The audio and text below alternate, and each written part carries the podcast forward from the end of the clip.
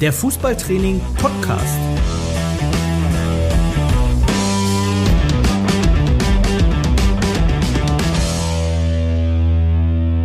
Das Kabinengespräch mit Trainern aus allen Leistungs- und Altersklassen. Hallo und herzlich willkommen zum Podcast von Fußballtraining Junior, bei dem wir über zwei Sachen sprechen wollen, nämlich den linken und den rechten Fuß oder, um es mit der Fußballersprache zu sagen, dem Standbein und dem Spielbein. Das Training der Beidfüßigkeit im Kinderfußball ist also heute unser Thema, über das ich mit meinen drei illustren Gästen, so nenne ich euch einfach mal hier in der Runde, ähm, sprechen möchte. Ich fange mal direkt hier mir gegenüber an. Stefan Edelhäuser, hauptberuflich Fußballmedienredakteur im Philippka Sportverlag und in seiner Freizeit nebenbei U13 Kindertrainer bei Borussia Münster. Zu meiner Rechten habe ich Manuel Schulitz, ähm, Verbandssportlehrer im Fußballverband Mittelrhein und aktueller Teilnehmer am DFB Fußballlehrerlehrgang. Und zu meiner Linken, ja, wenn wir schon bei der Lizenz sind, du hast sie schon etwas länger in der Tasche, die Fußballlehrerlizenz, Marc-Patrick Meister, ähm, aktueller U16-Nationaltrainer Deutschlands. Hallo ihr drei. Hallo. Hallo. Hallo. Ja, Marc, mit dir habe ich aufgehört, dann fange ich mit dir auch einfach mal an. Hand aufs Herz, wie viele deiner U-Nationalspieler sind beidfüßig? Das können immer mehr sein, also so verstehe ich vielleicht auch deine Frage. Ähm, es geht auf jeden Fall darum, dass, ähm, dass uns das wichtig ist. Das Thema, du sagst Standbein und Spielbein oder eben umgekehrt, das ist uns total wichtig und wurde jetzt auch in den ersten beiden Länderspielen gegen die Dänen sofort äh, sehr deutlich dass es immer enger zugeht, immer schneller gelöst werden muss. Und da hilft es, wenn ich mit beiden Beinen äh, gut durchs Spiel komme. Mhm. Stefan, äh, ich hatte ja nicht nur dich, sondern auch die anderen beiden Gäste äh, im Vorfeld des Podcasts mal angeschrieben und euch gebeten, fünf Zeilen zu schreiben ähm, zum Thema Beidfüßigkeit, wie ihr das seht. Du hast dir ein bisschen Zeit gelassen. Eine Woche später habe ich eine E-Mail bekommen von dir. Ich glaube, abgesendet um 1.48 Uhr. Das waren keine fünf Zeilen, das waren so eher fünf Seiten, wenn ich sie ausgedruckt hätte. Ähm, wenn ich also zwischen den Zeilen lese, heißt das für mich, du beschäftigst dich schon ein bisschen länger mit dem Thema Beidfüßigkeit. Ich denke, wenn man sich ein Jugendfußballspiel anguckt, E-Jugend, D-Jugend, ähm, völlig egal welches Leistungsniveau, ob das ähm, auf Kreisniveau ist oder eben auch ein Spiel zwischen zwei Mannschaften aus Leistungszentren, äh, gibt es unzählige Situationen, in denen man sieht, äh, okay, das löst der Spieler jetzt nicht richtig oder die Aktion geht nicht auf, weil er eben seinen starken Fuß benutzt. Oder ähm, es gibt ganz viele Aktionen, wo der Spieler eben versucht, seinen starken Fuß auf Teufel komm raus einzusetzen, anstatt vielleicht die Situation mit ein, zwei Kontakten mit dem schwachen Fuß zu lösen.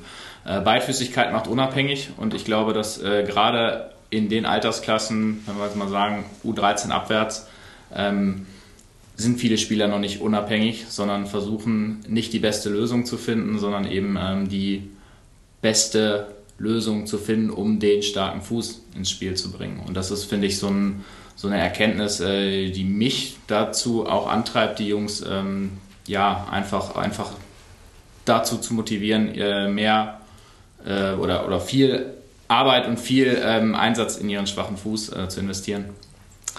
Okay, Manuel, ähm, du bist jetzt etwas mehr als anderthalb Jahre beim Fußballverband Mittelrhein als Verbandssportlehrer tätig. Auf der Homepage äh, hast du dich ja kurz vorgestellt. Ähm, da war so viel zu lesen, wie du warst, ich übersetze jetzt mal so ein bisschen, ein ganz passabler Fußballer selber früher, aber du würdest dich nicht als Edeltechniker bezeichnen. Mhm. Sind für dich Edeltechniker beidfüßige Spieler oder ist das wichtig? Spielt das eine Rolle? Es spielt auf jeden Fall eine, eine große Rolle, Beidfüßigkeit ähm, Marc und, Stefan haben es ja eingangs gesagt, ähm, wie wichtig das auf, auf jedem Niveau ist, äh, beidfüßig zu sein. Und wenn wir jetzt gerade im Kinderbereich äh, uns anschauen, dann könnte ich mir vorstellen, die zehn goldenen Regeln des Kinderfußballs, die siebte heißt, ähm, viele Ballkontakte ermöglichen. Ich würde sie eigentlich umschreiben wollen, viele Ballkontakte mit beiden Füßen ermöglichen. Ich glaube, gerade bei den Jüngsten geht es darum, die sind unbedarft, die sind neugierig, die sind offen und ich glaube, darum geht es dann auch, die Kinder frühzeitig auch daran zu gewöhnen. Und dann wird in Summe, glaube ich, die Wahrscheinlichkeit höher, dass sie sich technisch eben auch mit beiden Füßen weiterentwickeln können. Ja, und die Konsequenz und die Hoffnung, die damit verbunden ist, natürlich im Spiel dann auch so flexibel zu sein, dass man auf sämtliche oder in sämtlichen Situationen dann auch äh, variabel reagieren kann. Du hast sie gerade angesprochen, die Jüngsten. Das ist ja praktisch auch unsere Zielgruppe für heute die Kinder. Mhm. Sechs, wir haben sie mal so gefasst, Sechsjährige, die vielleicht in den Mabini anfangen oder Fünfjährige bis hoch zu den D-Junioren, also U13. Und da möchte ich euch gerne mal fragen, wie ihr das seht in der Runde. Wenn ein Kind anfängt, Fußball zu spielen oder das erste Mal vor dem Ball zu treten, ähm, hat das Kind nur einen linken und einen rechten Fuß oder hat es von Anbeginn an einen starken und einen schwachen Fuß? Oder anders formuliert, ist Beidfüßigkeit Gott gegeben? Es ist genetisch begünstigt, aber nicht determiniert. Also ähm, ist eigentlich ähm, laut Studie auch erwiesen, dass sich das eigentlich in der Kindheit dann auch entwickeln kann und von daher ist eine Riesenchance da, wenn man vom ersten Ballkontakt an die Kinder auch in die Lage versetzt, mit beiden Füßen zu spielen, also das gilt ja auch für die Hände, äh, dann ist eben die Chance da, dass es sich auch angleicht entsprechend vom Niveau. Aber das ist eben wichtig, immer wieder Lernmomente zu schaffen, dass die Kinder auch eben mit beiden Füßen ähm, spielen können. Und von daher ist eben das Potenzial und deswegen die Schlüsselrolle Trainer schon da, den Kindern dies mitzugeben und ähm, ja, eben die Lernumgebung so zu schaffen, dass sie ja überhaupt erstmal in die Lage versetzt werden, mit beiden Füßen zu spielen. Wie siehst du das, Marc? Manu hat vorhin gesprochen von einer Neugier, die die Kinder auch mitbringen. Ich glaube auch, dass es äh, grundsätzlich mal äh, zu jedem Kind gehört, vielleicht eine stärkere und eine schwächere Seite zu haben. Mit den Händen ist es vielleicht ähnlich. So. Ähm, grundsätzlich verstärkt sich sowas aber durch Training, beziehungsweise durch ähm, durch schlechtes Training oder durch eben nur einseitiges Training, dass sich das Kind vielleicht sogar daran gewöhnt, äh, nur mit einer Seite, mit einem Fuß durch dieses Training zu kommen oder durch, die, äh, durch das Spiel zu kommen äh, und hat vielleicht gar nicht die Chance, diese Neugierde geweckt zu bekommen, ob es das andere auch kann. Sprich mit dem anderen Fuß. Ähm, kannst du das auch? Oder probier es zumindest mal. Und ich kann die Dinge ja im Training so organisieren und auch provozieren, dass das Kind, vielleicht auch das Gleiche, dass das Kind ähm, automatisch muss, ohne dass es merkt und sich eben nicht daran gewöhnt, sich immer auf die stärkere von beiden Seiten zu verlassen. Hm. Ähm, wie viel Zeit würdet ihr denn aufwenden für das Training des schwachen Fußes? Also wenn ich was sagen darf, direkt wieder einhaken und direkt auch anknüpfend an Marc, das Thema Gewöhnung und Gewohnheit. Und ich würde genau die Hälfte der Zeit dafür verwenden, also gerade im frühen Bereich, ähm, dass die Kinder das mit dem linken und dem rechten Fuß machen. Ähm, es gibt eben nur einen Fuß, der weniger trainiert ist als der andere. Und deswegen führt es eben dazu, dass Kinder ja auch merken, oh, wenn ich mit dem einen Fuß schieße zum Beispiel, kann ich präziser schießen, vielleicht härter schießen, aber eben aus der, aus der Situation heraus, dass ich viel, viel öfter mit diesem Fuß Dinge mache. Also muss ich früh versuchen als Trainer, da auch äh, Hilfestellung zu leisten und den Kindern eben die Situation auch, auch positiv zu vermitteln, dass es wichtig ist, mit beiden Füßen zu schießen, aber eben begründet, warum das vielleicht den späteren Verlauf auch nochmal ähm, äh, sich positiv bemerkbar machen kann. Aber ähm, deswegen jede Situation vom ersten Ballkontakt an ähm, äh, nutzen und von daher 50-50. Wenn du sagst, du machst mal einen Rundlauf, ähm, dann machst du den natürlich einmal mit dem rechten, einmal mit dem linken Fuß und musst es auch positiv vermarkten. Das ist dann nicht einmal der schwache Fuß, und am Ende sagst du als Trainer, jetzt dürft ihr wieder mit dem starken Fuß. Nee, es, es muss eigentlich so aussehen, dass du beides gleichermaßen bewertest und wertest, Erfolgserlebnisse schaffst, zum Beispiel mit dem schwächer ausgeprägten Fuß dann auf ein leeres Tor ohne Torwart oder die Distanz verkürzt, damit es eben auch Erfolgserlebnisse für die Kinder gibt. Aber sie müssen das Gefühl haben, ja, Fortschritte zu, zu machen. Und da muss ich da loben, muss äh, gucken, dass ich sie ermutige immer wieder und dann glaube ich, macht das ganz, ganz viel Sinn, äh, da am Ball zu bleiben, sprichwörtlich auch mit beiden Füßen und äh, dann nicht zu sehr von dem Schwachen zu sprechen, denn das ist auch eine Sache, die im Kopf dann stattfindet und dann später auch was mit Akzeptanz der Kinder äh, zu tun hat, wenn es dann vielleicht schon im fortgeschrittenen Alter ähm, dazu übergeht, oh, jetzt muss ich was tun an den Beinen und das Kind ist eigentlich nicht gewohnt, so zu trainieren und soll sich umgewöhnen und dann fällt es natürlich durchaus schwerer als in den frühen Kindheitstagen. Ich würde als Trainer von Kindern nicht mir Gedanken machen, also die Art deiner Fragestellung bringt mich auf ein Bild, ich äh, beschreibe es einfach mal. Mhm. Nicht mir die Gedanken machen, mache ich 50-50, mache ich 60-40 oder dergleichen. Ich würde immer beides einfordern. Ich würde immer versuchen, im Training so zu gestalten, dass das Kind beide Seiten anwenden darf und am Ende des Tages dann beidfüßig tickt und später, wenn sie dann vielleicht mal im Leistungsbereich ankommen, davon dann profitiert, sprich Zeit spart. Wenn ich nur mit einem Fuß agiere, verliere ich in ganz vielen Spielsituationen dann später, also als 15-Jähriger oder 16-jähriger Junge oder Mädchen, äh, ganz viel Zeit, weil ich das Spielbein erst umlaufen muss, weil ich nur auf einer Seite vielleicht die Finde kann, weil ich wieder nach hinten wegspiele, weil ich unter Druck gerate. Die Zeit, die mein Trainer in dem jüngeren Alter vorher da rein investiert, dass ich beides gut kann, spare ich später und halt mein Spiel schnell und wir bleiben dynamisch und können bedrohen und das sind eigentlich Dinge, das ist die Chance für die Kinder beim Thema der äh, Beidfüßigkeit oder der beidfüßigen Ausbildung. Mhm. Also es wird so ein bisschen den Kindern unterschwellig mitgegeben, so nenne ich es mal. Es ist gar nicht konkret jetzt bezogen, wir machen Training des schwachen Fußes und des starken Fußes. Und dann wäre meine Frage nämlich auch gewesen, wie sieht das überhaupt aus? Ähm, ist denn Zeit, die ich aufwende für das Training des schwachen Fußes, nicht auch Zeit, die ich verliere für das Training meines starken Fußes? Also ich würde erstmal sagen, dass ich, wenn ich meinen schwachen Fuß trainiere, ja auch gleichzeitig meinen starken stärke, weil es geht ja letztendlich auch darum, dass ich mit meinem schwachen Fuß Situationen vorbereite, die ich dann mit meinem starken Fuß vollende. Also wenn ich angespielt werde vom Tor, ich bin aber ein starker Fuß ist der rechte, ich muss ihn aber erstmal mit links annehmen und lege ihn dann rüber und schließe mit rechts ab dann ist das ja auch von Vorteil, wenn ich diese ein, zwei Kontakte mit meinem linken Fuß durchführen kann. Und dadurch profitiert ja auch wiederum mein rechter Fuß davon, weil ich äh, mit meinem schwachen Fuß meinen starken Fuß vorbereite. Deswegen ist es immer so ein Zusammenspiel. Und ähm, ich glaube, dass man dieses, dieses Muster auch im Kopf der Kinder ein bisschen verändern muss, die denken ja auch, das ist mein schwacher Fuß und das ist mein starker Fuß. Das heißt, die werden beim Fußball ja mit einer konkreten Schwäche wirklich konfrontiert. Also das ist der schwache Fuß. Und wer möchte sich gerade auch im Kinderalter, ist es ja immer schwierig, sich mit Schwächen auseinanderzusetzen. Und ähm, da ist halt die Kommunikation des Trainers dann, dann ähm, auch, auch entscheidend. Ähm, eben, wie ja gerade auch schon angeklungen ist, nicht zu sagen, ja, das ist, das ist der Schwache, das ist der Starke, sondern ähm, einfach zu sagen, dass beide Füße wichtig sind und den Jungs äh, oder Mädels auch ähm, Situationen aufzuzeigen, wo sie ihren schwachen Fuß eben brauchen. Und deswegen glaube ich, ist es wichtig, äh, ähm, ja, auch so ein bisschen Bilder aufzuzeigen, ähm, Situationen vorzuführen. Hier, guck mal, hier hast du jetzt wieder drei, vier Kontakte mit deinem starken Fuß gehabt. Hättest du, da hättest du einer mit, dem, einer mit dem Schwachen hätte ausgereicht, um die Situation schon ähm, zu lösen.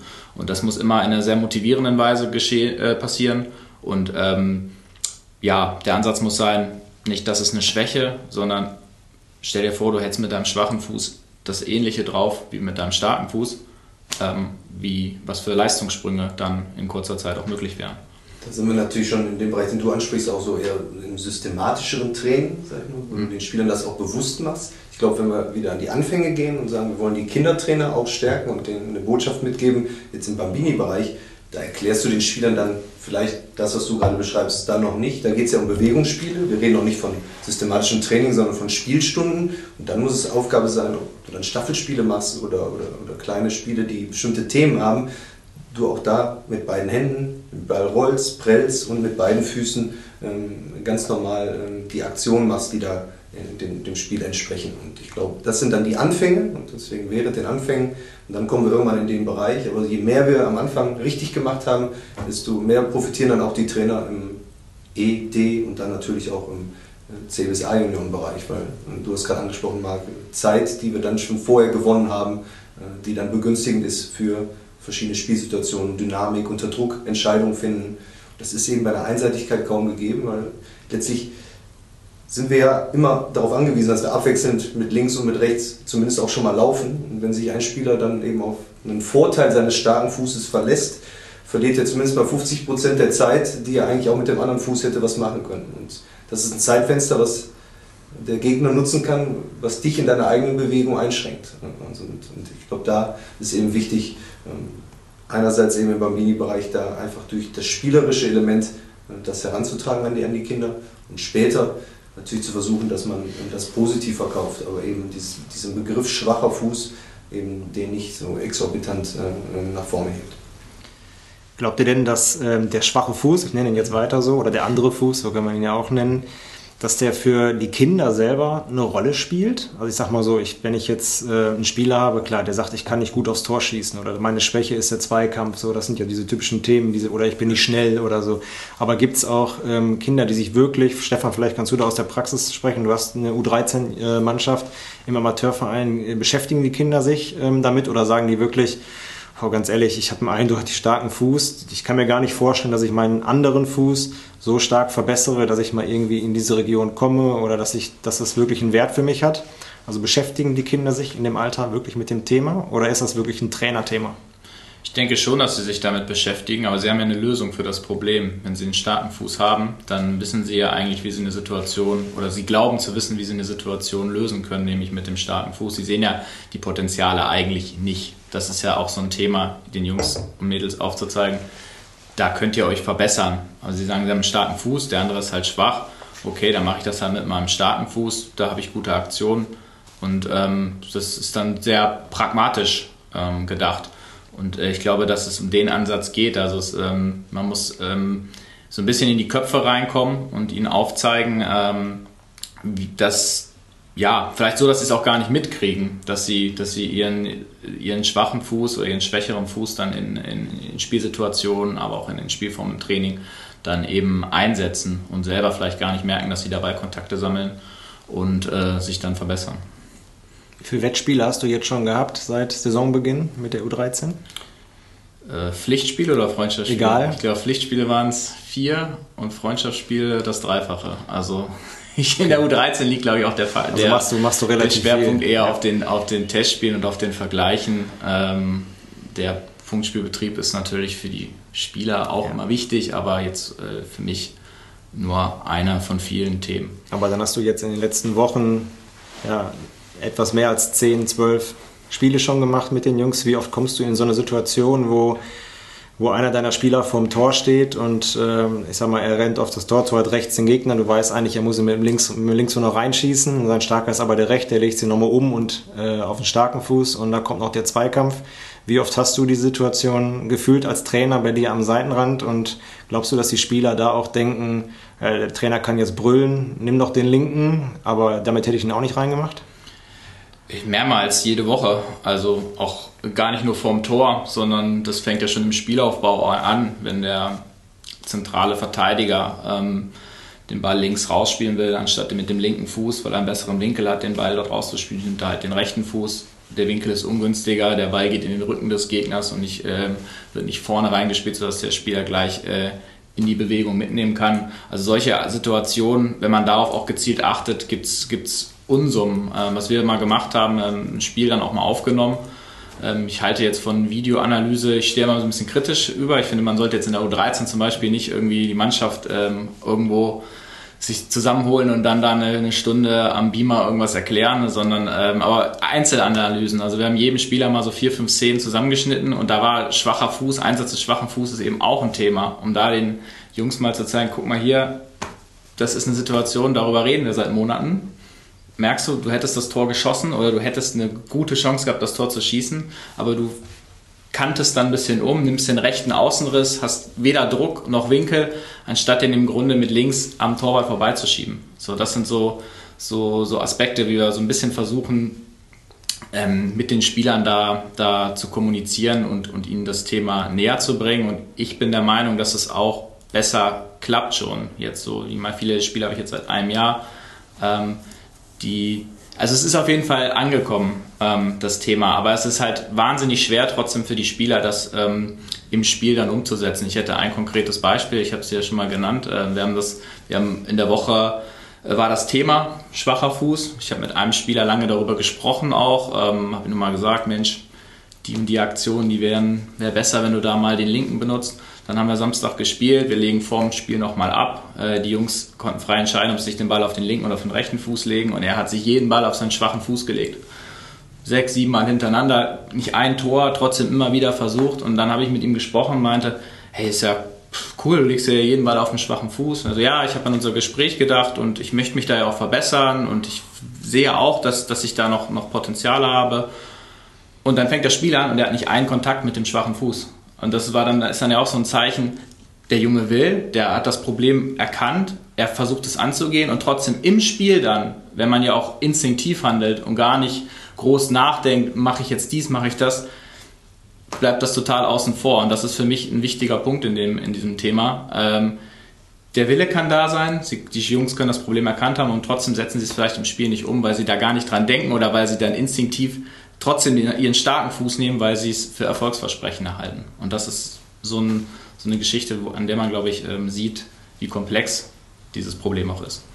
ist ja letztlich auch der Punkt variables Anwenden im Spiel ähm, total wichtig. Du hast gerade Videoanalyse angesprochen. Ich glaube, wichtig ist dann auch für die Leser der Zeitschrift, wenn wir dann über den Kinderbereich sprechen, dass wir natürlich gucken, dass wir gerade ähm, bei den neuen Spielformen im Kinderfußball ja auch wieder in die Richtung wollen, dass wir im Spiel viel freispielen lassen wollen. Ich glaube, das müssen wir auch an dieser Stelle betonen, dass wir natürlich im Spiel gucken wollen, dass wir da nicht zu sehr als Kindertrainer von außen eingreifen und den, den Coach mimen, weil wir einfach den Spielbegleiter gerade bei den Jüngsten in diesen neuen Spielformen wollen. Ich glaube, was wir aber brauchen, ist, gewisse Situationen aus dem Spiel uns zu nehmen und altersgerecht, zum Beispiel im altersgerechten Entscheidungstraining, ähm, mal auf den Platz zu bringen, wo die Kinder lernen müssen, ähm, also implizit ähm, das Spielbein zu wechseln, weil es einfach zwei Optionen gibt und ich als Trainer vielleicht einen helfenden Verteidiger mime oder ähm, einen Gegenspieler habe, der vielleicht auch bewegungseingeschränkt ist am Anfang für die Kinder, dass die Kinder lernen, ich muss vielleicht in der einen Situation den Ausfallschritt machen,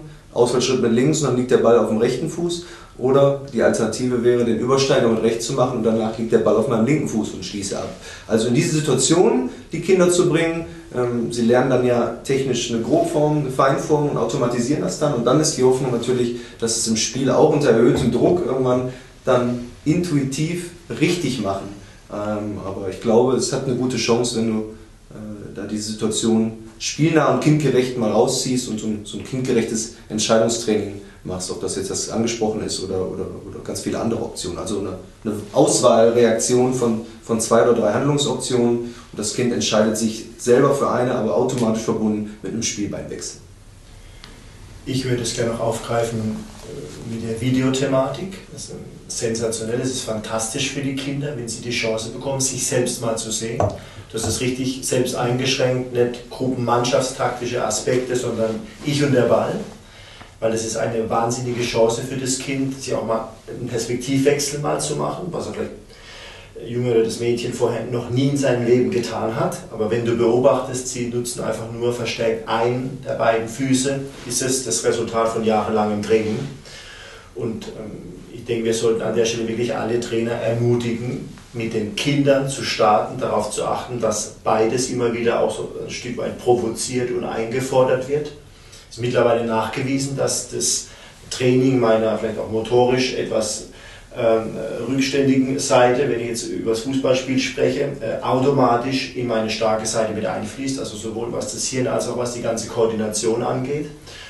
Äh, zum einen und zum anderen finde ich ganz wichtig, dass, was ist das Ziel von beid, beidfüßigem Training? Was ist das Ziel von beidseitigem Fußballtraining? Das Ziel darf nie sein, beide Seiten gleichermaßen gut zu bekommen, beide Seiten auf einem Niveau äh, hoch zu trainieren, weil das ist unmöglich. Es gibt einige auch äh, deutsche Fußballlegenden, die uns sofort einfallen, aber das ist auch ein Märchen, dass da der eine Fuß so gut war wie der andere. Aber, aber da war zumindest bei der etwas schwächeren Seite die Basis so hoch, dass du es äh, fast nicht gemerkt hast und dass sie äh, sehr viele Spielsituationen einfach ruhig und gut orientiert einfach lösen konnten. Und wenn ich so angehe, dann heißt diese Trainingswoche auch nicht schwacher Fuß, sondern äh, bei den Kindern einfach, das ist zweiter Fuß. Also ich habe noch einen und wieder diese Chance, Potenzial und da ist Video nochmal dazu, wenn es die Möglichkeit gibt, ist ein äh, äh, was ganz Tolles für Kinder, sich da mal selbst zu sehen und auch so, so eine Situation mal zu ergreifen. Fantastisch. Ich hatte auch im Vorfeld mal überlegt, ähm, wer mir eigentlich einfällt äh, als Profi, wer wirklich, wer wird beidfüßig genannt. Da gibt es wirklich ganz wenige. Ich glaube, da fallen euch wahrscheinlich auch gar nicht so viele ein. Ich hatte ein Interview gelesen mit Usman Dembele, dem Ex-Spieler vom, ähm, äh, vom BVB, jetzt Barcelona. Der wurde mal explizit gefragt von einem ähm, Reporter, was denn sein starker Fuß wäre.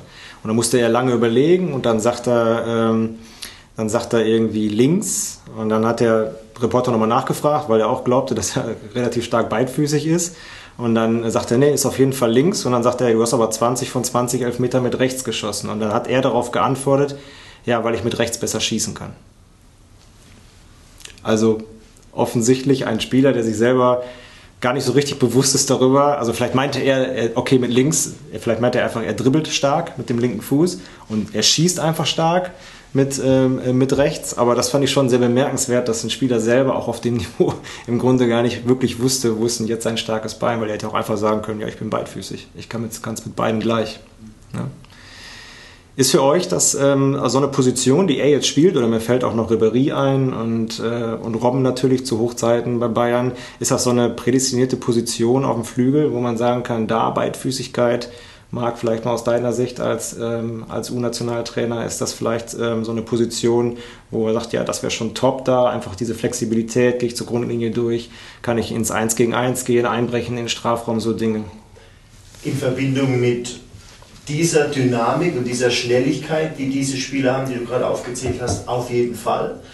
Stefan spricht davon, ich möchte gerne den Spieler unabhängig haben. Ich möchte nicht, äh, dass er am Platz jetzt überlegt, ja, aber rechts ist ja meine starke Seite, also muss ich jetzt, das interessiert dich als Trainer übrigens auch nicht. Dich interessiert ja nur, ob der Pass ankommt oder ob der Ball zappelt, mit welchem Fuß. Du freust dich ja nicht mehr, wenn er seinen äh, Schwächeren genommen hat, sondern also zumindest im, im, Leistungsbereich, sondern es geht darum, die Situation oder zu dominieren und äh, zu lösen.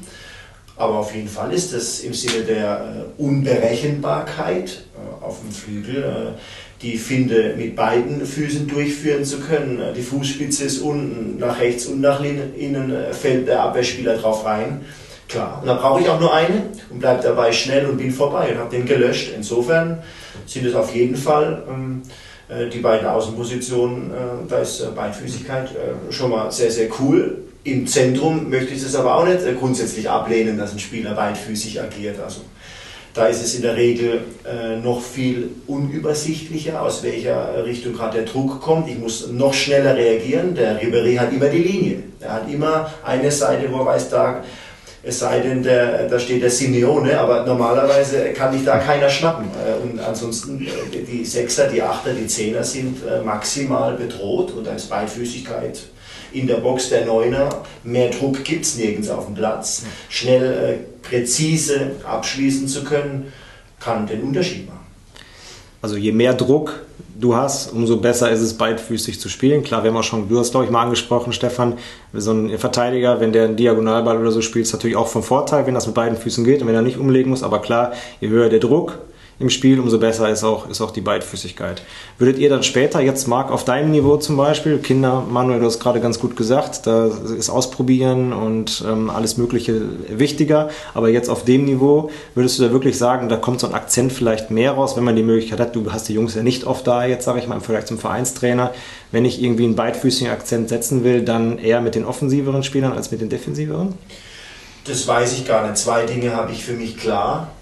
Ich habe sie viel zu wenig, also auf dem ganz äh, angemerkten Niveau der Nationalmannschaft. Die haben ja kaum die Möglichkeit, mit ihnen da reinzugehen. Da kommt schon wieder der Zug und die fahren nach Hause. Zweitens, ich bin viel zu spät. Also ich bin natürlich mit den 16-, 17-Jährigen äh, in einem Altersbereich unterwegs, ähm, wo man eigentlich sagen müsste, die technische Grundausbildung ist dann einfach schon abgeschlossen. Man kann sich technisch immer verbessern. Auch der 25-jährige Profi ist noch nicht endgültig ausgebildet. Das ist eine Haltung, die ich in mir trage. Aber was die, die technischen Basics angeht, äh, habe ich das klar. Auf der anderen Seite geht es ja auch um dieses Zutrauen äh, in meinen zweiten Fuß dass ich da auch dran glaube als Spieler, dass ich auch schon Erfolgserlebnisse gesammelt habe, dass ich es vielleicht schon mal gesehen habe, dass ich es kann. Äh, Stichpunkt Video. Und entsprechend ähm, äh, setzen wir da schon auch Akzente und gehen da mal rein, aber ähm, haben nicht äh, die Möglichkeit mehr, wie man sie in jungen Jahren bei den Kindern hat. Deswegen, weil du gerade gesagt hast, ist auf, auf dem, auf dem Top-Niveau ist es ja egal, ob das dann mit dem schwachen oder mit dem starken Fuß, Pike, Innenseite, Hauptsache der Pass kommt an, Hauptsache der Ball geht rein. Äh, also auf meinem Niveau stört mich das schon, so D-Jugend, wenn dann Spieler ähm, ja, den Ball nochmal umlegt und das mit dem anderen, mit dem starken Fuß irgendwie löst, obwohl er eigentlich den schwachen hätte nehmen müssen. Auch hier nochmal ein Beispiel zu dem gleichen Spieler, über den ich gerade schon gesprochen habe. Äh, war jetzt auch in einem Spiel in dieser Saison. Er läuft durch, zieht links in den Strafraum rein, hat ihn auf dem linken Fuß, kann ihn abschließen traut sich das nicht zu, steigt nochmal drauf, läuft nochmal drei Meter zurück, läuft nochmal in den Strafraum rein, nochmal an drei, vier Leuten vorbei und haut ihn dann mit rechts in den Winkel. Also ein tolles Tor gegen den starken Gegner. Und äh, mein Trainerkollege und ich stehen aber draußen und sagen, ja Mensch, jetzt, eigentlich hat er alles falsch gemacht und trotzdem macht er halt so ein, so ein, so ein tolles Tor.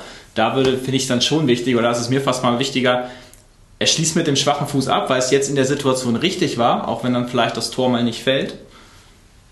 Aber ähm, er gewöhnt sich an diesen Ablauf einfach. Ich habe ihn jetzt auf meinem schwachen Fuß und versuche ihn aufs Tor zu bringen, weil es jetzt wichtig ist in der Situation, weil es keinen Sinn macht, nochmal draufzusteigen und nochmal irgendwie eine extra Runde im Strafraum zu drehen. Ähm, da finde ich das dann schon, schon wichtig ähm, oder stört mich schon, ähm, wenn, wenn dann, ja, zugunsten des starken Fußes entschieden wird, auch wenn vielleicht die Situation klappt. Auch genauso mit Fehlpässen. Also wenn ein Aufbauspieler mal einen Pass äh, dem gegnerischen Stürmer in den Fuß spielt, aber er hat den schwachen Fuß genommen und wir kriegen dadurch ein Gegentor, ist das natürlich ärgerlich, weil der Junge untröstlich ist, weil es ihn bestätigt, boah, ich, ja, hätte ich den anderen genommen, hätte es bestimmt geklappt. Aber trotzdem muss man die Jungs dann darin bestärken und sagen, hey, das war eigentlich schon richtig, auch wenn es jetzt vielleicht nicht geklappt hat. Also der Umgang dann mit solchen Fehlern ist auch ein ganz entscheidender. Total. Und ist dann ja wieder die Grundlage auch für die Dinge, die wir dann, sag ich mal, in U16 bis zu U19 den Jungs vermitteln, auch mag, wenn es dann um Prinzipien geht, äh, in den Vorderfußspielen, wenn der Spieler sich drehen kann. Ähm, das sind ja Dinge, die dann umso besser klappen, auch weil sich der Vorderfuß ja je nach Situation und offener Stellung auch äh, verändert, gerade im Zentrum, je nach Position. Das ist mal der linke und mal der rechte, auf den gespielt wird. Und auch der Pass selber, von wem wird der gespielt, auf welchem Fuß liegt der gerade. Und man erwartet, gerade auf U-Nationalmannschaftsniveau natürlich, erwartet man ja schon, dass der Pass dann auch mit der gewissen Präzision und mit der Schärfe dann in den Vorderfuß gespielt wird. Und äh, je besser die Beidfüßigkeit ausgebildet ist, sowohl beim Passgeber als auch beim, beim Empfänger, desto höher ist die Qualität auch der eingeforderten Prinzipien taktischer Natur, die dann umgesetzt werden. Auch in der Box am Ende, wenn es am Ende unter Druck in der Box darum geht, nur ein Kontakttor zu machen, dann muss das je nachdem, wie der Ball kommt, mal mit links und mal mit rechts geschehen. Und da gibt es dann eigentlich nur das Prinzip, unter Druck dann eben den, den direkt ein Kontakttor und äh, dann kannst du nicht sagen, das ist jetzt mit dem Schwachen und mit dem Starken. Das muss der Spieler anhand der Spielsituation ganz flexibel lösen. Da gibt es dann oft keine, keine zweite Möglichkeit aufgrund des Druckes, der da herrscht in der Situation. Der Spieler, denke ich, geht in der Häufigkeit der Fälle mhm. immer auf sein starkes Bein. Mhm. Zusatz, wenn er die Zeit hat. Also deine kurze Erzählung eben zeigt mir, du bist wahrscheinlich genau am richtigen Fleck, wenn du sagst, es beschäftigt mich, ich möchte ihm was vermitteln, ich möchte ihm was transportieren aber es darf auf keinen Fall mit dir machen, dass du nach einer Woche äh, Trainingswoche, Trainingsschwerpunkt, schwacher Fuß draußen stehst und alles hinschmeißt, weil es ist natürlich also Faktor Zeit. Nicht ein kurzer zeitlicher Korridor, wo ich rein investiere in ein physisches Lösen von Spielsituationen, sondern das sind, das sind, das sind Jahre, das ist mal das eine.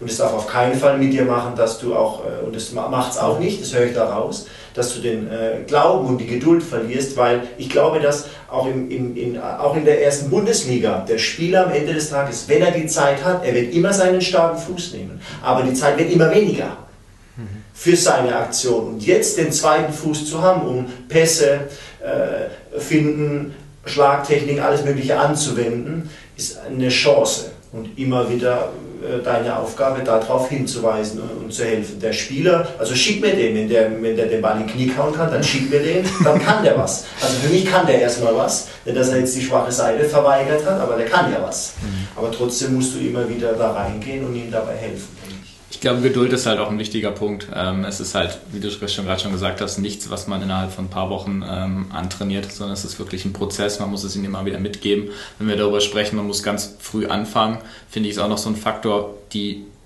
die Kinder, die gehen ja auch bolzen wenn sie bolzen gehen, wenn man die mal dabei beobachtet, viele nutzen dann auch da eher ihren starken Fuß. Das hat alles so ein bisschen just for fun Charakter, aber trotzdem haben sie, sammeln sie ja viele Ballkontakte, aber dadurch, dass das alles frei ist und sie keiner anleitet, finde ich, nutzen sie dann auch viel den starken Fuß, was das ja auch nochmal so ein bisschen, äh, diese Entwicklung nochmal ein bisschen befeuert, dass sie mit ihrem starken Fuß besser werden, indem sie mehr Vertrauen haben, mehr besseres Gefühl haben, als vielleicht den, den, den schwachen. Und da muss man als Trainer auch so ein bisschen gegensteuern. So kann, finde ich, kann man das schon, oder besser, sogar sie besser dazu motivieren, dass sie eben auch den anderen Fuß benutzen. Und das Ergebnis sieht man aber dann eben auch erst später. Und wenn man sich Spiele dann U19 oder auch im Herrenbereich anguckt, dann sieht man eben viele Spieler, bei denen diese Entwicklung nicht vollzogen ist, weil auch sie immer wieder versuchen, nur alles mit diesem einen Fuß zu lösen. Aber für einen Trainer ist es natürlich, ähm, deswegen Geduld ein wichtiger Punkt, ähm, immer, ich, ja, ich will nicht von einem Problem sprechen, aber es ist eben ein, ein Ergebnis, was man nicht zwei, drei Wochen später sieht. Es ist nicht wie eine taktische Sache, die man mal kurz antrainiert und dann funktioniert sie vielleicht. Man denkt sich, boah, die Woche haben wir gut gearbeitet. Sondern es ist etwas, was man sagen kann, okay, wir haben im, im, Grundlagenbereich gut gearbeitet oder im Übergangsbereich äh, oder im, im, im, Aufbaubereich gut gearbeitet, weil es ein Prozess über mehrere Jahre ist. Deswegen sieht das auch nicht nur ein Trainer oft das Ergebnis dann aus dieser Arbeit, weil ein Trainer gibt dann seine Mannschaft und seine Jungs dann nach einer gewissen Zeit ab. die Jüngsten werden dann vielleicht von von einem Vater trainiert. Idealerweise wird er auch, ist er qualifiziert im Kinderbereich, aber gibt ihn dann ja auch weiter an den nächsten Trainer. Und idealerweise ist der Verein dann so gut aufgestellt, dass das alle ähm, dieses Kindertrainer-Gen in sich haben und äh, von 6 bis 13 alle ihre Hausaufgaben gemacht haben und den Kindern eben diese Möglichkeiten gegeben haben. Und wenn der eine das nämlich gut macht, zwei, drei Jahre, und übergibt das jemandem, der es dann verpasst, zwei, drei Jahre äh, daran weiter äh, aufzubauen, dann ist ja nur die halbe Reise des Spielers ähm, erfolgreich gewesen in dem Bereich. Und danach womöglich wieder die Vernachlässigung hat dann stattgefunden, die wir dann ja eigentlich nicht wollen, die du gerade beschreibst. Ähm, dann noch on top mit, mit eigenen Bolzen, ähm, was die Kinder ja leider ein bisschen wenig, weniger immer machen heutzutage. Wobei, Stefan sieht die ja noch die Jungs auf dem Bolzplatz, hat er ja gerade gesagt. Ja, das ist gut, ja. Bei uns ist, im Verein ist das ja so, ne? Die ja. sind, äh, ich denke auch heute wieder, oder generell, wenn, die, wenn, wenn, Spiele stattfinden auf, dem, auf der Anlage, dann sind die immer da und bolzen. Also es ist wirklich so ein bisschen wie, wie früher in den guten mhm. alten Zeiten. Aber ihr habt jetzt interessant über das Thema gesprochen. Ich höre da so einen breiten Konsens. Ähm, finde ich auch raus. Und äh, was ich so für mich mitnehme, ist, ob dieses Thema Beidfüßigkeit dann vielleicht sogar was sein kann für ein Vereinskonzept im Grundlagenbereich. Also ja, man kann sich alles Mögliche Vorlieben auf die Fahnen schreiben als Verein, was ich im Grundlagenbereich alles erreichen möchte für Ziele. Aber wenn wir wirklich äh, bei dem Thema vorankommen wollen, dann wäre das ja vielleicht was, weil es eben langfristiger Prozess ist, was irgendwie zwingend in so ein Konzept gehört, oder Marc? Weder bei Teutonia Obernau noch bei Viktoria Ubstadt steht im äh, Jugendleitfaden oder im, im, im Nachwuchskonzept drin, wir bieten ausschließlich äh, einseitiges Fußballtraining an. Oder wir, wir, wir, trainieren nur den rechten Fuß. Ich habe das noch nirgends gelesen. Es geht ja vielmehr darum, dass man äh, einfach, wenn man das Kind so vor sich hinstellt, einfach feststellt, er hat ja zwei Füße. Und dann ist der einfach, äh, ich nenne es mal so in Anführungsschlusszeichen, doppelt bewaffnet, oder? Wenn er mit beiden Beinen einfach agieren kann. Das ist die Aufgabe. Da gehört auf jeden Fall Geduld mit dazu, da gehört auch Ehrgeiz und natürlich auch Vermittlungskompetenz mit dazu und eine altersgerechte Ansprache und ein Training, wo es einfach Bock macht, da hinzulangen und mitzumachen oder so.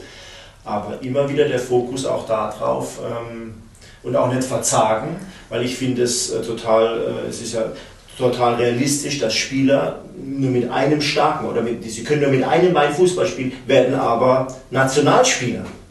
Das gibt es ja. Und das ist ja keine Schande. Und das macht dann, wenn der Fuß so genial ist, dann nehme ich den als Trainer. Also das ist so. Aber ähm, der Spieler oder die Spielerin, sie könnten es leichter haben und oftmals einfach dann stressfreier haben. Sie werden unberechenbarer, wenn sie beide Seiten spielen. Und entsprechend kann äh, da auf jeden Fall so eine, eine Nachwuchsabteilung von äh, Vereinen da auch mit dazu beitragen oder auch den Unterschied machen, mit äh, Fokus einfach auf diese inhaltliche Ausbildung. Dazu passt dann übrigens auch, dass wir natürlich auch seitens des DFB insgesamt vorhaben, das ganze Thema Tabellen, Meisterschaft im, im Kinderbereich ähm, ja, ein Stück weit zu reduzieren. Es gibt ja die neuen Spielformen, die werden ja pilotiert, die sind ja nicht verpflichtend umsetzt, umzusetzen, aber zumindest soll es ja auch in die Richtung gehen, dass man sich als Kindertrainer um die Entwicklung aller Kinder bemüht. Und äh, damit verbunden die Chance, ähm, ja, alle Kinder dann auch in den Fokus zu rücken und nicht darauf zu gucken lassen, dass man das Spiel 1 zu 0 gewinnt, äh, wo man dann weniger den Fokus darauf legt, den Kindern beizubringen, äh, dass sie situationsgerecht alles ausprobieren dürfen, weil das tun sie dann nicht. Dazu kommt dann noch der Trainer, der vielleicht von außen auch ein Kommando reinruft und dann hat das Kind eben die Wahrnehmung nicht mehr geschärft für die eigenen Ideen, sondern wird ja fokussiert nur auf, auf, den, auf die eine Lösung, die der Trainer vorgibt ich glaube, das ist wichtig ähm, oder ein, kann ein wichtiger Punkt sein, ähm, zusammen mit der, mit der Qualifizierung der Trainer und glaub, ihr habt es gerade selber angesprochen, auch der Ehrgeiz, den der Trainer auch den, den Spielern ein Stück weit noch einflößt. Also die Eigenmotivation bei den Spielern muss absolut da sein, aber ich glaube, ich kann als Trainer es auch schaffen, den Kindern nochmal diesen Eigenantrieb hinzubekommen, dass die auf den Bolzplatz kicken und dass die auch selber vielleicht mit einem anderen Spieler, ob vor dem Training, nach dem Training, gewisse Dinge tun, im Eigentraining, im klar, auch im Kleingruppentraining, wenn ich nur, nur ein paar Kinder im Training habe, lasse ich das Training ja nicht ausfallen, sondern ich kann mit den vier, fünf Kids super was machen in dem Bereich, um zum Beispiel an beiden Füßen ähm, was zu machen und zu trainieren. Und ich glaube, da, da, muss es dann auch hingehen, den, den, Kindern zu zeigen, warum das wichtig ist. Und ich glaube, dann haben sie auch einen Antrieb, das selber im Duell vielleicht gegeneinander gegen einen Mitspieler dann auch zu machen. Ne? Wenn wir ja morgen auch vielleicht ein, zwei Beispiele ähm, zu machen. Ich finde Kleingruppentraining gerade bei dem Thema extrem wichtig, weil ähm, wenn ich dann nur drei, vier Spieler habe, erhöhe ich die Aufmerksamkeit. Also ich schenke den Spielern Aufmerksamkeit. Die Spieler merken, okay, ich habe hier eine Schwäche und der Trainer nimmt sich meiner Schwäche an, meinem Problem. Ja.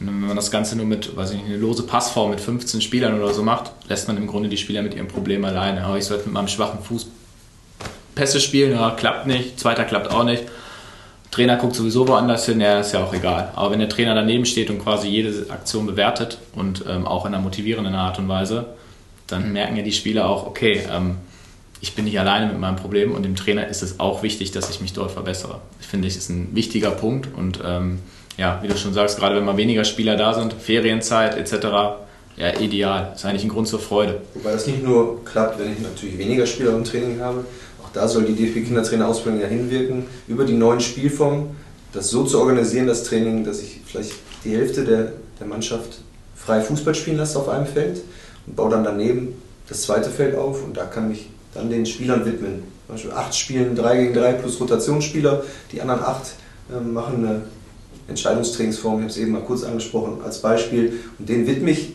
mich dann, kann ein paar Tipps geben, Hinweise und dann tausche ich die beiden Gruppen. Weil das Problem haben ja schon viele Vereine das, oder Trainer, die sind alleine mit vielen, vielen Kindern auf dem Platz, haben noch keinen Co-Trainer. Das heißt, es ist nicht so leicht, das zu organisieren. Also braucht es immer wieder Hilfen seitens des Verbandes. Ähm, wie kriege ich das organisiert, dass wir eine hohe Netto-Bewegungszeit haben, entsprechend dann auch mit dieser Idee beidfüßig zu trainieren.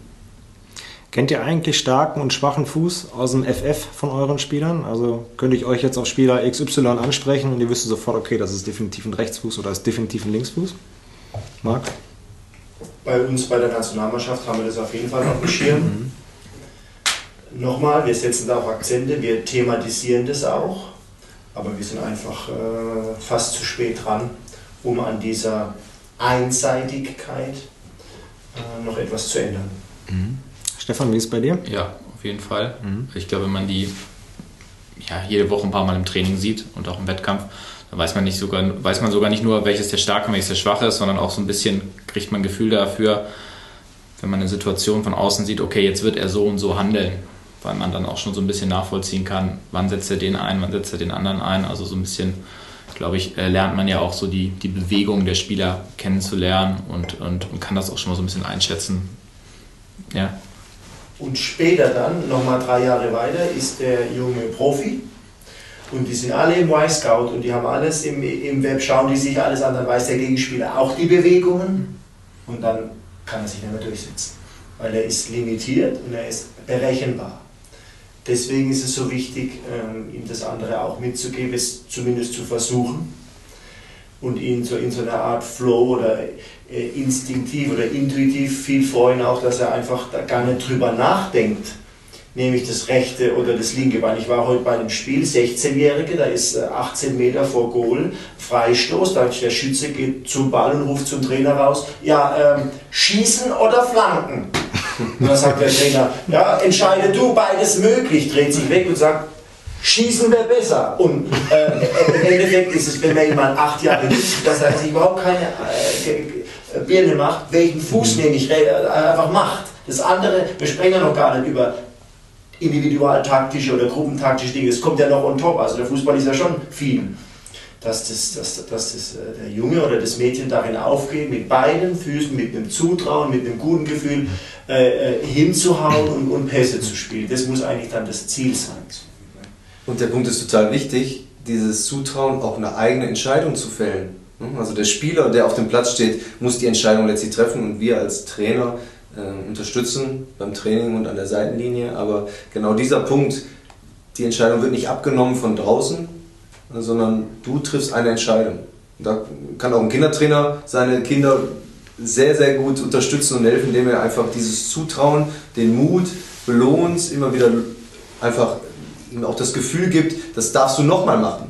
Ne? Und nicht, du Fummelkopf, bist wieder hängen geblieben, einmal und nicht nochmal. Hm. Ne, es gibt auch Eltern, die dann immer wieder reinrufen und genau dagegen zu wirken und sagen, hey, das haben wir auf dem Bolzplatz übrigens auch immer gemacht. Immer wieder versucht, bis, es eine Lösung, bis wir eine Lösung gefunden haben. Wir haben als Jüngere bei Älteren mitgespielt. Die waren alle körperlich weiter. Wir brauchten noch eine andere Lösung. Und so muss das Kind auch lernen, es darf auch mal den Fehler machen. Und ähm, es muss nur eine Hilfe bekommen, welche Option es vielleicht in dieser Situation, gibt. Das wird durch das Reinrufen im Spiel im Kinderfußball nicht möglich sein, aber ich kann mir die Situation im Training mal nehmen und dann gibt es die Entscheidung vielleicht am Flügel, ähm, Dribbling oder ein Pass oder der Torschuss irgendwann.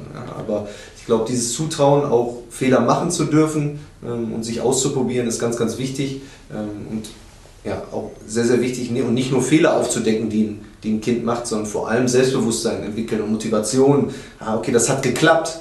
Auch mit meinem anderen Fuß hat das geklappt. Ähm, das probiere ich nochmal. Man sollte sich in dem Zusammenhang auch öfters mal fragen, gerade in dem unteren Bereich, wie sieht denn der Junge oder das Mädchen oder einfach das Kind mich als Trainer? So, ähm, hat es die Meinung, okay, wenn ich jetzt was falsch mache, dann schimpft mein Trainer? Oder ist es eher die Meinung, äh, wenn ich was falsch mache, sagt mir mein Trainer, wie ich es vielleicht besser machen könnte? Das ist, glaube ich, ein, ein großer Unterschied.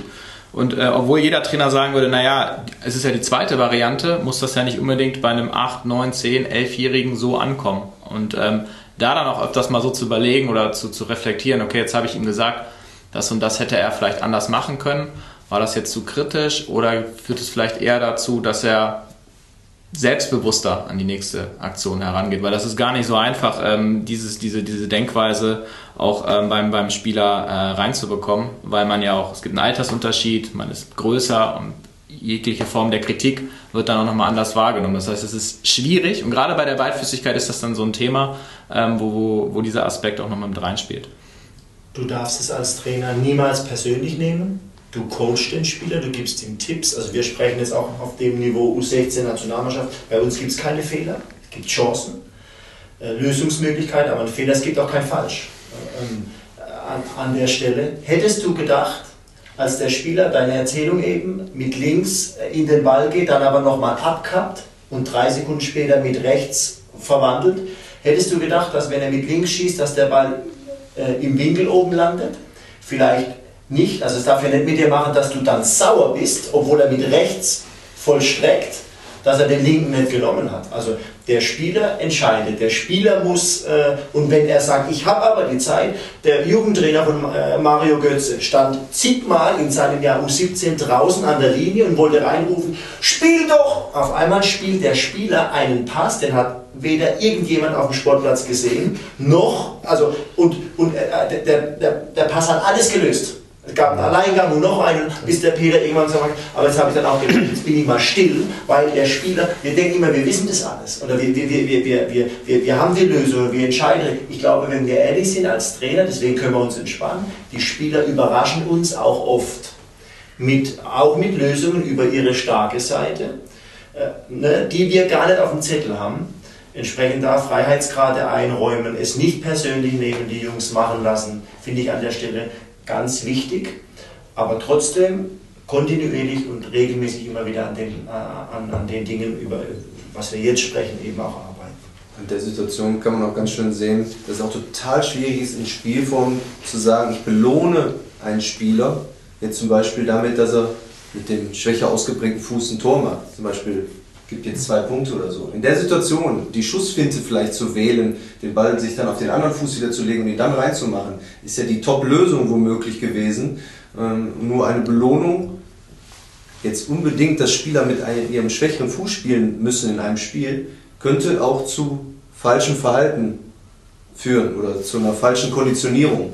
Da wird was eingefordert, was aber situationsgerecht im Spiel nicht so, nicht so passend ist. Ähm, deswegen muss man immer schauen, welche Provokationsregeln und welche Belohnung schafft man, wenn man das machen möchte in einem Spiel, ähm, um, um die Situation so herzustellen, dass es auch noch realistisch ist und ja, nicht falsches Verhalten konditioniert oder als Folge hat. Ich kann dazu auch noch eine Anekdote erzählen. Ich hatte die das mit der Provokationsregel auch mal gespielt und ein Spieler, ein Linksfuß, kriegt den Ball, ich habe auch schwaches Tor, also das Tor mit schwachem Fuß zählt zwei, ansonsten eben ein. Mhm äh, kriegt, den auf den, kriegt den auf seinen starken Fuß, muss noch einschieben, legt ihn sich rüber auf seinen schwachen und der Gegner geht dazwischen und klärt die Situation. Dann habe ich ihn gefragt, wieso schiebst du den nicht rein? Ja, ich wollte auf zwei gehen. Das meine ich. So, also das, genau. das, das, sind die, die Situationen und die triffst du, wenn du diese, diese Punktewertung machst, zuhauf. Genauso führt es manchmal zu, wenn du Beidfüßigkeit im Spiel einforderst, dann gibt es Spieler, die machen das dann genau dann, wenn du guckst. Wenn du hinguckst und beobachtest. Und wenn du dann wegguckst, dann gibt es Spieler, die spielen dann wieder mit ihrem starken Fuß. Also muss man immer überlegen, wie sinnhaft ist dann so eine Regel im Spiel oder schaffe ich nicht andere Möglichkeiten, um dann im Spiel den Spieler selber entscheiden zu lassen, wie er es am besten löst. Ja. Aber die Spieler haben natürlich viele Erfolgserlebnisse. Wenn ich so ein System, ähm, also eine Provokationsregel in einem 4 gegen 4 spiele und sage, okay, schwacher Fuß der doppelt und ähm, dann machen sie ein Tor das ist für die Spieler nochmal so eine zusätzliche Belohnung. Also die wollen ja auch so ein Spiel gewinnen, so ein 4 gegen 4 und merken, ah, jetzt habe ich mit meinem schwachen Fuß ein Tor gemacht. Erstens, ich kann das und zweitens, äh, ich kriege jetzt äh, meine Belohnung dafür. Es darf natürlich nicht so ausarten, wie ich es gerade erzählt habe, aber ich finde es grundsätzlich gut, weil sie ja in dem Spiel dann auch sich bewusst mit dem schwachen Fuß auch nochmal auseinandersetzen, weil sie sagen, okay, vom Tor, ich schiebe ihn rein, ja gut, war ja schwacher Fuß, super, kriege ich hin, toll, zählt doppelt, alles richtig gemacht. Super interessante Diskussion. Ich will die eigentlich auch gar nicht unterbrechen, aber wir kratzen so ungefähr an der Stunde. Ähm, wenn wir jetzt nochmal uns vorstellen, wir geben vielleicht den, unseren Zuhörern zu Hause nochmal so ein paar kleine Tipps, ihr als Experten, vielleicht so eine kleine Take-Home-Message, eine kleine Botschaft in zwei, drei Sätzen, Manuel, an einen Kindertrainer, der eine Bambini-Mannschaft, eine F- oder eine E-Jugend trainiert. Was würdest du dem mit auf den Weg geben, wenn der sich mit dem Thema Beidfüßigkeit im Kinderfußball auseinandersetzt? Was wären deine, deine Tipps, vielleicht auch Richtung Trainingsmethodik? Wo ist der Ansatz? Zum einen erstmal als Prinzip so früh wie möglich, so oft wie es eben geht, beide Füße gleichberechtigt äh, zu nutzen in allen spielerischen Formen äh, vom Bambini, äh, wir haben gesprochen, bis zum D-Jugendalter. Ähm, und dann eben unterschiedliche Trainer, die es sind, das heißt auch vereinsintern einfach miteinander zu sprechen, vielleicht auch ein Konzept zu haben, dass man sich da abspricht und auch eine Linie fährt, die entwicklungsgerecht den, den Kindern äh, dann auch eben positiv ähm, zugutekommt und weggeht von Ergebnissen, die ich als Verein einfangen muss. Ähm, von der Methodik her, mehrere Beispiele sind ja auch im Gespräch rausgekommen. Ich finde es total spannend, immer wieder altersgerechtes Entscheidungstraining den Kindern mit an die Hand zu geben, also vom freien Spiel aus Situationen ähm, rauszunehmen, dann als Trainer das zu organisieren, dass die Lernumgebung implizit schon einen Spielbeinwechsel ähm, mit sich bringt, wenn ich zwei Optionen habe, die der Spieler selber entscheiden muss oder für, für die er sich entscheiden muss. Ähm, und so kann ich ganz viele Themen, ob das Finden sind, also ob Rivelinho, Schussfinte, ähm, Ausfallschritt, Übersteiger, was auch Koordinationstraining ist. Das heißt, es sind auch noch andere Bereiche, die äh, durch Fintiertraining äh, eine Rolle spielen. Dann eben genau diesen Aspekt zu fokussieren und dann ähm, den, den Spieler selber entscheiden lassen und das dann im freien Spiel wieder ausprobieren lassen. Wäre eine Möglichkeit. Die zweite ist das äh, eben angesprochene Eigentraining oder Kleingruppentraining, individuelle Förderung. Das heißt, gleich starke Spieler und Spielerinnen können auf unterschiedlichen Lernniveaus ähm, Tempodribbling, Pass, Torschussduelle, Jonglierduelle machen, ähm, auch wenn der Trainer mal nicht guckt und dann ist der Trainer vielleicht nur Lernbegleiter und lässt die Spieler machen. Stefan, bei dir, du hast gerade davon gesprochen, zwölf Spiele schon in ein paar Wochen gemacht. Wenn du jetzt am nächsten Samstag mit deinem Trainerkollegen vom BSV Ruxel am Platz stehst und er dich fragt, Stefan, hey, Thema Beidfüßigkeit, was soll ich da machen? Was gibst du ihm für einen Tipp? Es gibt ja drei Aspekte für mich: Kommunikation, Individualisierung ähm, und Spielfähigkeit. Um das mal so kurz zu skizzieren, Kommunikation ist wie gesagt ein positiver Umgang mit dem ganzen Thema, weil es ist nun mal eine Schwäche und äh, mit Schwächen muss man positiv umgehen, um da auch Ergebnisse zu erzielen. Das heißt niemals oder so gut wie nie eine Aktion äh, kritisieren, die der Spieler mit seinem schwachen Fuß ähm, abgeschlossen hat, sondern ihn eher daran bestärken. Äh, Individualisierung, so ein bisschen das, was du auch gerade schon gesagt hast, ähm, ja, Aufmerksamkeit schenken den Spielern, ähm, Trainingsinhalte ähm, auf, auf kleinere Gruppen zu, zuzuschneiden und sich die Zeit zu nehmen, mit einigen wenigen Spielern dafür dann im Detail daran zu arbeiten. Und das ist, wie gesagt, für mich ein, Riesen, ein Riesenthema, ähm, was sich dazu bestens eignet. Und das dritte ist eben Spielfähigkeit. Ähm, da geht es dann darum, dass die Spieler unter Gegnerdruck oder unter Zeitdruck ähm, oder beides ähm, in der Lage da sind, ihren schwachen Fuß ähm, zu benutzen, für Passspiel, Ballannahme, ähm, auch Torschuss und ähm, auch das kann man, glaube ich, in kleineren Trainingsformen ähm, gut trainieren, ähm, weil man dann so ein bisschen in den Kopf reinkommt, der, der Spieler, weil die merken dann auch, okay, es ist ein bisschen anders jetzt, ich kann meinen Stark nicht benutzen, ich muss mich vielleicht mal ein bisschen anders positionieren, anders aufdrehen und so weiter. Und ähm, das ist, glaube ich, auch eine, eine interessante Trainingsform, ähm, bei der dann aber auch die Erfolgserlebnisse stimmen muss. Die muss so konzipiert sein, dass die Spieler diese Aktion oft erfolgreich abschließen können, um dann nach der Einheit sagen zu können, ja, ähm, mit dem, mit dem geht es ja auch und nicht nur mit meinem Starken. Ja, Marc, du weißt am Ende, was die Spitzentalente in Deutschland brauchen. Von dir vielleicht die letzten Worte an unsere Zuhörer. Zunächst herzlichen Dank für unseren äh, netten Plausch, war, war sehr interessant. Ähm, an der Stelle zwei Ergänzungen in der Tat. Ich würde mir wünschen, du sagst Tipps an die Jugendtrainer, äh, wenn die Jungs und Mädels zum ersten Mal kommen oder wenn ich die die ersten Monate, wenige Jahre bei mir habe nutzt diese Chance, dass die Kinder ticken, ich und der Ball.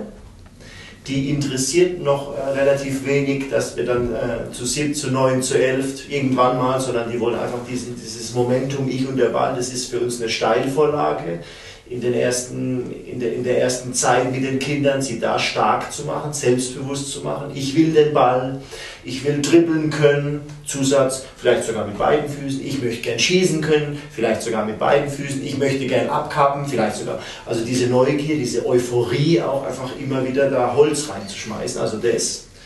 Auf der anderen Seite, wir haben vorhin über Perspektive gesprochen, die unterscheidet sich zwischen uns und den Kindern, teilweise zwischen 30 und 60 Zentimeter. Was sieht das Kind auf dem Platz? Was sehen wir von draußen? Wir wissen alles, wir sehen alles, wir haben schon alles hundertmal. Äh, macht es nicht. Frag die Kinder. Was wolltest du in der Situation tun? Auch wenn du ihn vielleicht sogar mal mit einer Sequenz konfrontierst. Frag das Kind, was hattest du vor, was, was war so dein, um dann mit ihm so in dieses Gespräch einzusteigen, ihn nicht zuzuknallen mit irgendwelchen Sachen, die wir natürlich wissen und gut abschätzen können, sondern so das äh, Kind auch, ihm das auch das Gefühl zu geben, dass es auch sein Training ist und seine Entwicklung und sein Moment war. Und nächstes Mal kann ich den noch besser. Das fände ich toll, wenn die Kinder dann äh, nach dem Training am Abend so zu Hause reinlaufen und das so mitgenommen haben äh, an, an, an unserem Fußballsport und an ihrem Training.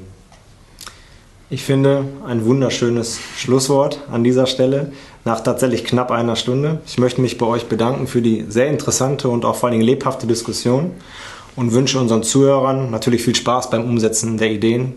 Bis bald und auf Wiedersehen.